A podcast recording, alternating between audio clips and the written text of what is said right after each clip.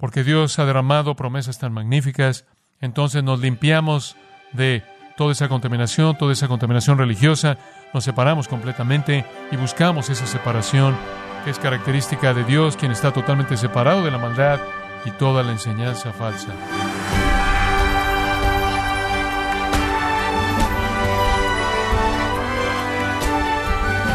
Le damos las gracias por acompañarnos en su programa Gracias a vosotros con el pastor John MacArthur.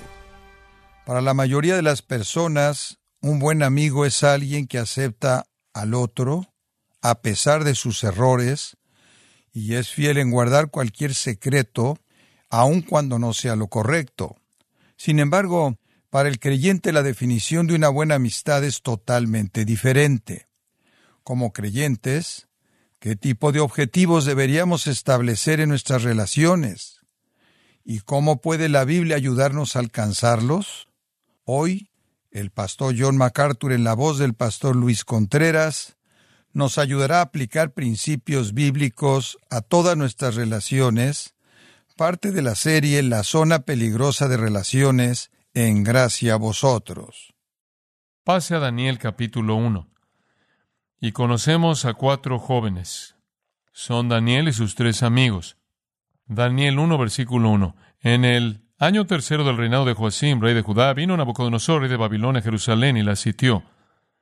Y el Señor entregó en sus manos a Joacim, rey de Judá. La primera deportación es descrita en los versículos 3 y 4. Y dijo al rey Aspenaz, jefe de sus eunucos, que trajese de los hijos de Israel, incluyendo del linaje real de los príncipes, muchachos en quienes no hubiese tacha alguna de buen parecer, enseñados en toda sabiduría, sabios en ciencia y de buen entendimiento, e idóneos para estar en el palacio del rey, y que les enseñase las letras y la lengua de los caldeos, esto es Aspenaz. Ahora, se dará cuenta que al final del versículo 4, la idea era enseñarles las letras o literatura y el lenguaje de los caldeos. A lo que eso se reduce es a teología, porque la literatura de los caldeos era teología. Entonces comenzaron a enseñarles teología. Además, versículo 5, quería no solo alterar su teología, sino como parte de este proceso de lavado de cerebro, alterar su estilo de vida y asimilarlos en la adoración pagana. Y le señaló el rey ración para cada día de la provisión de la comida del rey y del vino que él bebía.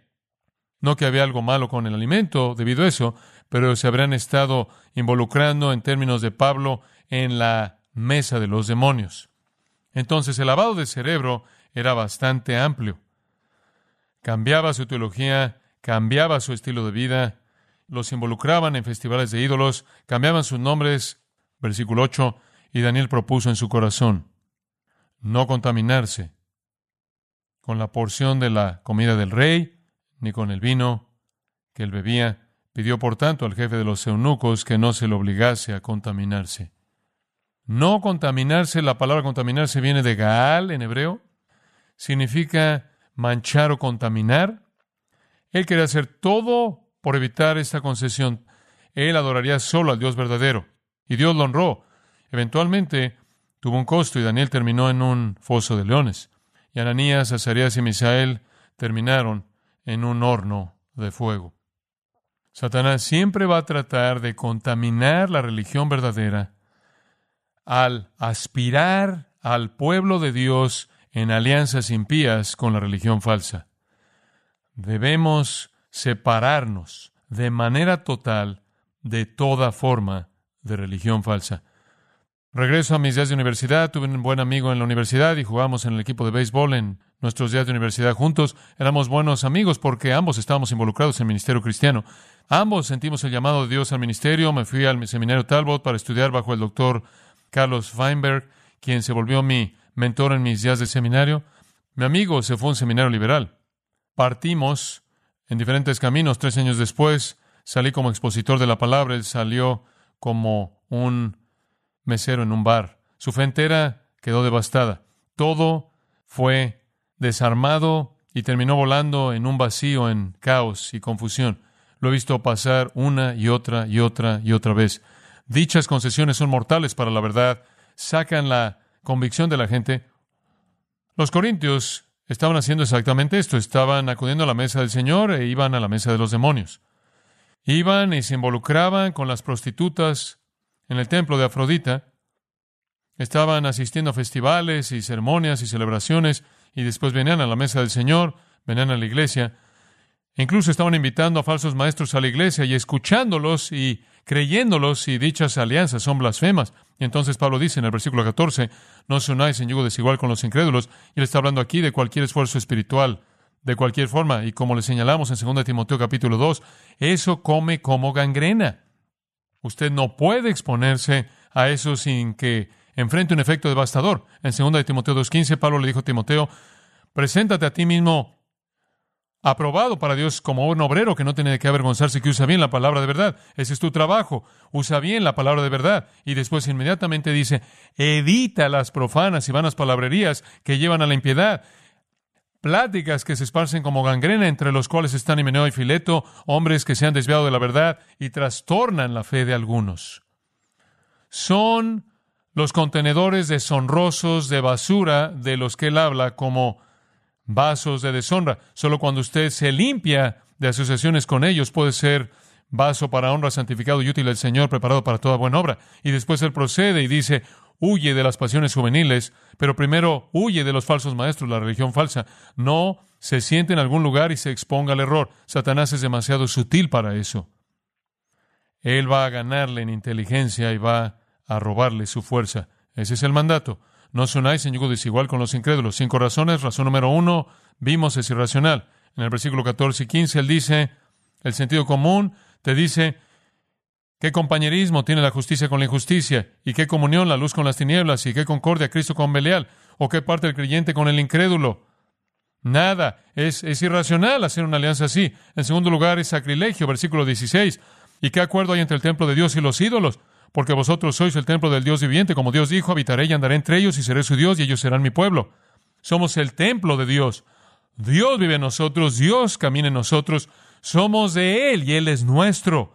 Es sacrilegio involucrarnos con ídolos, con la religión falsa, con la adoración a demonios. Mezclarnos es una forma de blasfemia. En tercer lugar, es desobediente. Versículo 17, por lo cual salid en medio de ellos y apartaos, dice el Señor, y no toquéis lo inmundo. Este es un mandato divino. Y es el mismo que es dado ya atrás en Isaías 52.11 y es repetido aquí. El Señor dice, sepárense, esto es del Señor. Pablo dice, les estoy diciendo esto, pero también estoy diciendo que el Señor les está diciendo esto. Son llamados a obedecer este mandato y no separarse de los incrédulos es irracional, sacrilegio y desobediente. En cuarto lugar, es infructuoso. Porque si usted se separa al final del versículo 17, Dios dice, y yo recibiré y seré para vosotros por Padre, y vosotros me seréis hijos e hijas, dice el Señor Todopoderoso. No hacer eso es aislarse de la bendición de ser un hijo de Dios. Hay gran bendición, hay una recompensa inmensa para el cristiano que no hace concesiones. Dios es nuestro Padre y somos sus hijos, y debemos repudiar toda alianza religiosa espiritual que contamina con las tinieblas, con la impiedad, pecado y Satanás. De lo contrario, perderemos los gozos de la comunión obediente. E incluso voy a dar un paso más adelante. alguien que continuamente se involucra en alianzas así, de hecho, podría estar revelando que después de todo ni siquiera es un hijo de Dios y que realmente nunca han sido liberados de sus pecados. Pero ciertamente aquellos de nosotros que lo hemos sido, entendemos que si somos los hijos de Dios, entonces debemos conducirnos como sus hijos, santos, separados para Él. Entonces, no obedecer este mandato en todo sentido es insensato, es irracional, es sacrilegio, es desobediente, es infructuoso. Último punto, es ingrato. Es ingrato. Versículo 1. Esta es una división mala de capítulo. Debería simplemente tomar esa última afirmación, capítulo 7, y colocarla después del versículo 1. El versículo 1 dice, Así que, amados, puesto que tenemos tales promesas, limpiémonos de toda contaminación de carne y de espíritu, perfeccionando la santidad en el temor de Dios. Este es un gran versículo. Usted podría tomar este versículo y predicar durante seis meses de la doctrina de la santificación progresiva. No voy a hacer eso.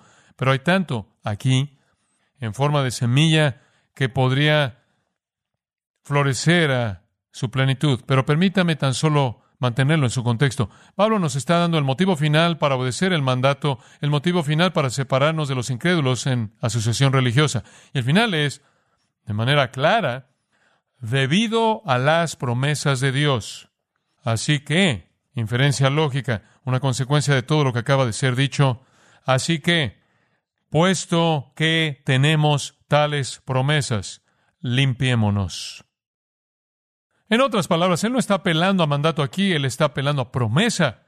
Hay mandatos, Él apeló a ellas antes. Versículo 14, no os unáis en yugo desigual con los incrédulos. Versículo 17, salid en medio de ellos y apartaos y no toquéis lo inmundo. Y debemos obedecer esos mandatos motivados por un respeto saludable debido a la disciplina de Dios si no lo hacemos. Pero Él va más allá de mandatos a promesas Amados, puesto que tenemos tales promesas, las promesas entonces se vuelven el motivo final. Las promesas deben promover el amor, la gratitud. Debemos estar tan abrumados ante una generosidad tan grande, un privilegio de gracia, tal misericordia, una bendición tan grande. Digo, cuando leemos que somos el templo del Dios viviente y Dios dice, moraré en ellos y caminaré entre ellos y seré su Dios y serán mi pueblo. Y cuando Dios dice, lo recibiré, seré un padre para ustedes y serán mis hijos e hijas, esas son las promesas de las que Él habla. Teniendo estas promesas de que Dios va a vivir en nosotros, caminar en nosotros, ser nuestro Dios, y seremos su pueblo, que Dios nos va a abrazar y ser nuestro Padre y nosotros seremos sus hijos. Hay siete afirmaciones separadas en esos dos versículos, versículos 16 y 18, que hablan de promesa. Cuando entendemos esas promesas, amados, ¿cómo podemos hacer menos que limpiarnos de toda contaminación? Es una apelación a la bondad, la bondad de Dios, misericordia. No es diferente realmente que esa apelación tan notable y conocida de todas en Romanos 12, en donde Pablo dice, os ruego que presentéis vuestros cuerpos en sacrificio santo. Él está llamando a la separación también. Santo significa separado, aceptable para Dios. No os conforméis a este siglo, están saliendo del mundo, están saliendo del sistema, son transformados por la renovación de su mente, se presentan a sí mismos como un sacrificio separado, aceptable a Dios, y haces todo eso, y los insto a hacerlo, y en base a qué, os ruego, por tanto, por las misericordias de Dios. Por las misericordias de Dios, les ruego por las misericordias de Dios. ¿Cuáles son las misericordias de Dios? Todas las cosas misericordiosas que Él provee al pecador en la salvación, todo lo que Pablo está hablando en los primeros once capítulos de Romanos. En base al amor soberano de Dios, su amor predestinador, en base al llamado del Evangelio de Dios, en base a la justificación, en base a la regeneración de Dios en su vida, en base a que Dios le ha concedido a usted el Espíritu Santo y le ha dado una herencia con los santos, de tal manera que es corredero con Jesucristo, en base al regalo de Dios, o la promesa del cielo, la vida eterna, la esperanza de la vida eterna, la certeza, en base a todo eso, todas esas misericordias. La misericordia significa que usted no merece ninguna de ellas. En base a todo eso, ¿no puede por lo menos vivir una vida separada? Si no puede, es ingratitud abierta. Escuche lo que Pedro dice, porque Pedro hace la misma apelación. Esta es una de mis porciones favoritas de la Escritura, segunda de Pedro 1.3 viendo que su poder divino, el poder divino de Dios, nos ha dado todo lo que pertenece a la vida y a la piedad. Simplemente me encanta esa afirmación. Nos ha concedido todo lo que pertenece a la vida y la piedad mediante el conocimiento de aquel que nos llamó por su gloria y excelencia, por medio de las cuales nos ha dado preciosas y grandísimas promesas, para que por ellas llegaseis a ser participantes de la naturaleza divina, habiendo oído de la corrupción que hay en el mundo a causa de la concupiscencia. Aquí está Dios, mediante nuestro conocimiento de Jesucristo, por la propia gloria y excelencia de Dios, Él nos ha dado promesas preciosas y magníficas en el Evangelio que nos han hecho participantes de la naturaleza divina y nos han hecho escapar de la corrupción que está en el mundo. Dios ha mostrado tanta misericordia y tanta gracia. Ahora, por esta razón misma, Él dice en el versículo 5, vosotros también poniendo toda diligencia, por esto mismo, añadida a vuestra fe virtud. Comience a vivir la vida dice él. Cuando usted ha recibido todas estas promesas magníficas, ¿cómo puede hacer menos que responder en obediencia?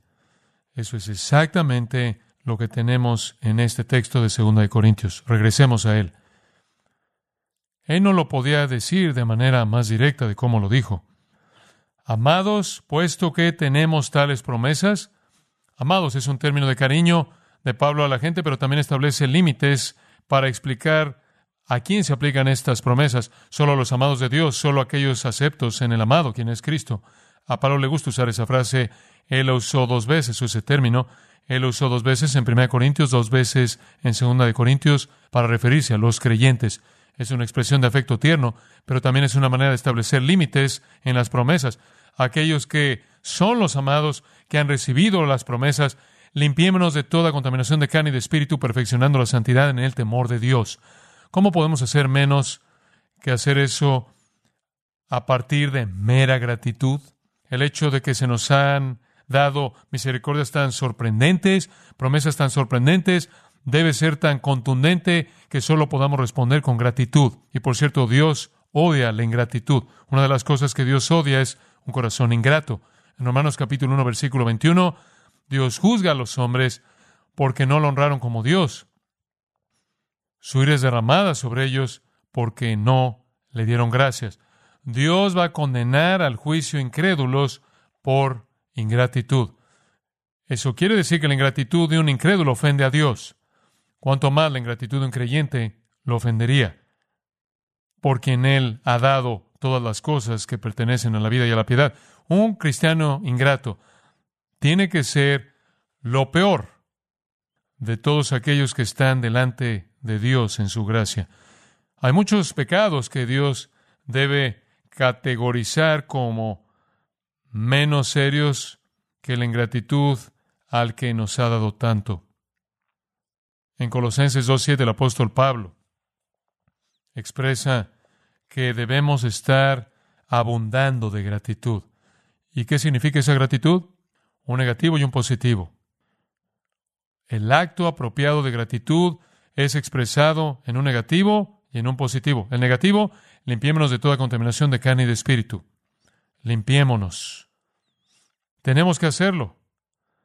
Claro, la obra de limpieza es la obra de Dios, pero no sucede independiente de nosotros. Es como Filipenses 2. Ocupaos en vuestra salvación porque Dios es el que en vosotros produce así el querer como el hacer por su buena voluntad. Y Dios lo está haciendo, pero tenemos que llevarlo a cabo. Llama nuestra respuesta. Debemos actuar para evitar cualquier ingratitud y profanar el templo de Dios. Y observe la palabra contaminación, muy importante. Es la única vez que es usada en todo el Nuevo Testamento, es una palabra especial para contaminación, es la palabra molismos. Tres veces es usada en la Septuaginta. Cuando es usada, siempre se refiere a contaminación religiosa. No solo es la contaminación de inmoralidad o mentir o hacer trampa o codiciar, sino contaminación religiosa, así como ídolos, fiestas de ídolos, prostitutas de templos, sacrificios, festivales de adoración. Es una contaminación religiosa. Limpiémonos de toda contaminación religiosa, toda alianza impía con la religión falsa, con el error, con la herejía. Y después él dice, de carne y de espíritu, solo una palabra de eso, en un sentido simplemente podría ser una manera de decir completamente, podría ser una manera de decir interna y externamente, pero creo que hay más que eso. Creo que él está diciendo que la enseñanza falsa, la religión falsa puede contaminar la carne al apelar a los apetitos humanos. Puede hacer eso. Hay formas de religión que apelan a la carne, formas de religión falsa, sea que contamine el cuerpo o no, algunos sí, históricamente muchos lo han hecho. Entonces, algún cristiano pudo haber dicho, por ejemplo, en la iglesia corintia, mira, voy por allá porque tú sabes, mi suegra quiere que venga, Trato de mantener unido mi matrimonio. Toda mi familia está involucrada en eso. Soy un cristiano nuevo. Me gustaría ganarlos. Voy, pero no voy ahí eh, donde están las prostitutas. Y realmente hago un lado la bebida. Ni siquiera me emborracho. No hago nada de eso. Simplemente voy porque tú sabes es bueno. Y no quiero comer la comida porque no me quiero involucrar en el asunto de ídolos. Entonces tengo mi comida que yo me llevo. Entonces realmente Voy ahí, solo estoy ahí. Es un pensamiento agradable, pero el hecho es que la religión falsa contamina carne y espíritu. Va más allá de tan solo los apetitos humanos a la mente y contamina el entendimiento y la manera de pensar y la verdad. Incluso si un cristiano pudiera evitar la contaminación de pecados carnales cuando está asistiendo a la adoración falsa, así como la embriaguez, sexo, glotonería, lo que sea, él no puede exponer su mente a las mentiras de Satanás, porque mientras que su cuerpo podría escapar la contaminación inmediata, su mente podría contaminarse por las ideologías diabólicas y blasfemias que atacan la pureza de la verdad divina y blasfeman el nombre de Dios. Entonces él dice, limpiémonos de todo eso y aquí está lo positivo, perfeccionando la santidad en el temor de Dios. Perfeccionando, epiteleo, teleo significa terminar. Jesús usó esa palabra cuando él dijo, consumado es en la cruz. Epiteleo significa realmente terminar, verbo compuesto. No solo comienza, sino completa. Lo que él está diciendo, busca el fin de la santidad con una reverencia apropiada hacia Dios. Busca la santidad. ¿Qué es la santidad? Es separación. Busca esa separación de todo lo que contamina tanto tu cuerpo como tu mente. Busca la santidad. Busca a Cristo, quien es la perfección de la santidad en forma corporal. Eso es lo que Pablo quiso decir cuando él dijo, prosigo a la meta del premio del supremo llamamiento. ¿Cuál es el premio del supremo llamamiento? ¿Qué vamos a conseguir cuando seamos llamados arriba? Semejanza a Cristo. Eso es lo que busco. Busco la santidad de Cristo. Romanos 8. Fuimos predestinados para ser conformados a su imagen, la imagen de Cristo. Primera de Juan 3. Algún día seremos como Él. Esa es nuestra búsqueda. Buscamos la semejanza de Cristo. Buscamos su santidad. ¿Por qué? En el temor de Dios. Ese es nuestro motivo. Reverencia hacia Dios, adoración. No significa que estamos aterrados de Dios. Significa que tenemos un respeto hacia el santo y saludable. Y sabemos que es un Dios santo, y si le pertenecemos, necesitamos ser un pueblo santo. Regresa a Levítico 20, 21 y 22. Soy Jehová vuestro Dios, soy Jehová vuestro Dios, soy Jehová vuestro Dios. Se lo dice una y otra y otra y otra vez. Y esa es la razón por la que él dice, deben obedecer, deben obedecer, deben obedecer, deben separarse, deben ser puros, deben ser santos, porque yo soy Jehová su Dios. Si se identifican conmigo, se identifican con la santidad.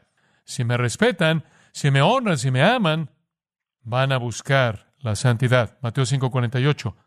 Sed pues vosotros perfectos como vuestro Padre Celestial es perfecto. Busque esa perfección, busque esa virtud, busque esa santidad, que es verdad de Dios y manifiesta en Jesucristo. Levítico 20:26 dice, Seréis santos para mí, porque yo, Jehová vuestro Dios, soy santo, y os he apartado de las naciones para que seáis míos. Capítulo 21, él dice, Yo soy Jehová que os santifico, soy santo, sed santos. Y sigue de esa manera. Es por respeto a Dios, es por asombro y reverencia hacia Él. Como un acto de adoración agradecida, buscamos la santidad. Entonces, el punto final, la desobediencia a este mandato es un acto de ingratitud, es ser ingrato. No queremos ser así, porque Dios ha derramado promesas tan magníficas, entonces nos limpiamos de toda esa contaminación, toda esa contaminación religiosa, nos separamos completamente y buscamos esa separación que es característica de Dios, quien está totalmente separado de la maldad y toda la enseñanza falsa. Y buscamos esa perfección de Dios manifiesta en el Señor Jesucristo, quien estuvo separado de los pecadores, santo, apartado, sin mancha, y hacemos eso motivados por la reverencia hacia Dios, quien nos ha mostrado tanta gracia. Inclinémonos en oración. Recordamos las palabras de Proverbios, Padre nuestro, en donde el escritor dice, el temor de Jehová es el principio de la sabiduría. La sabiduría comienza cuando te honramos a ti. No importa qué más podamos conocer, somos necios si no te honramos a ti. Y queremos honrarte con corazones de gratitud por las promesas preciadas, promesas magníficas que tú nos has dado, que tú estarás en nosotros y caminarás en nosotros y serás nuestro Dios y seremos tu pueblo, que tú nos vas a abrazar dándonos la bienvenida y recibiéndonos, serás nuestro Padre y seremos tus hijos e hijas. Oh Padre, gracias porque todo eso es realidad en Cristo y debido a esas promesas preciadas, queremos limpiarnos de toda contaminación y buscar una separación santa de todo lo que te deshonra y nos contamina. Gracias por una palabra de la Escritura tan clara y directa, por la afirmación de su verdad. Y ahora, Señor, ayúdanos por tu Espíritu Santo para aplicarla en esas áreas de la vida en donde somos llamados a responder en obediencia. Al mismo tiempo, Señor, danos un corazón de amor hacia la gente que está atrapada en sistemas malos, que los arrebatemos como arrebataríamos una rama del fuego, no acercándonos demasiado, solo lo suficiente para alcanzarlos con el Evangelio y arrebatarlos, temiendo por nosotros mismos, no sea que seamos quemados si permanecemos demasiado cerca. Y Señor, sabemos que tú vas a honrar nuestra fidelidad conforme nos esforzamos por vivir esto para la gloria de tu Hijo. Amén.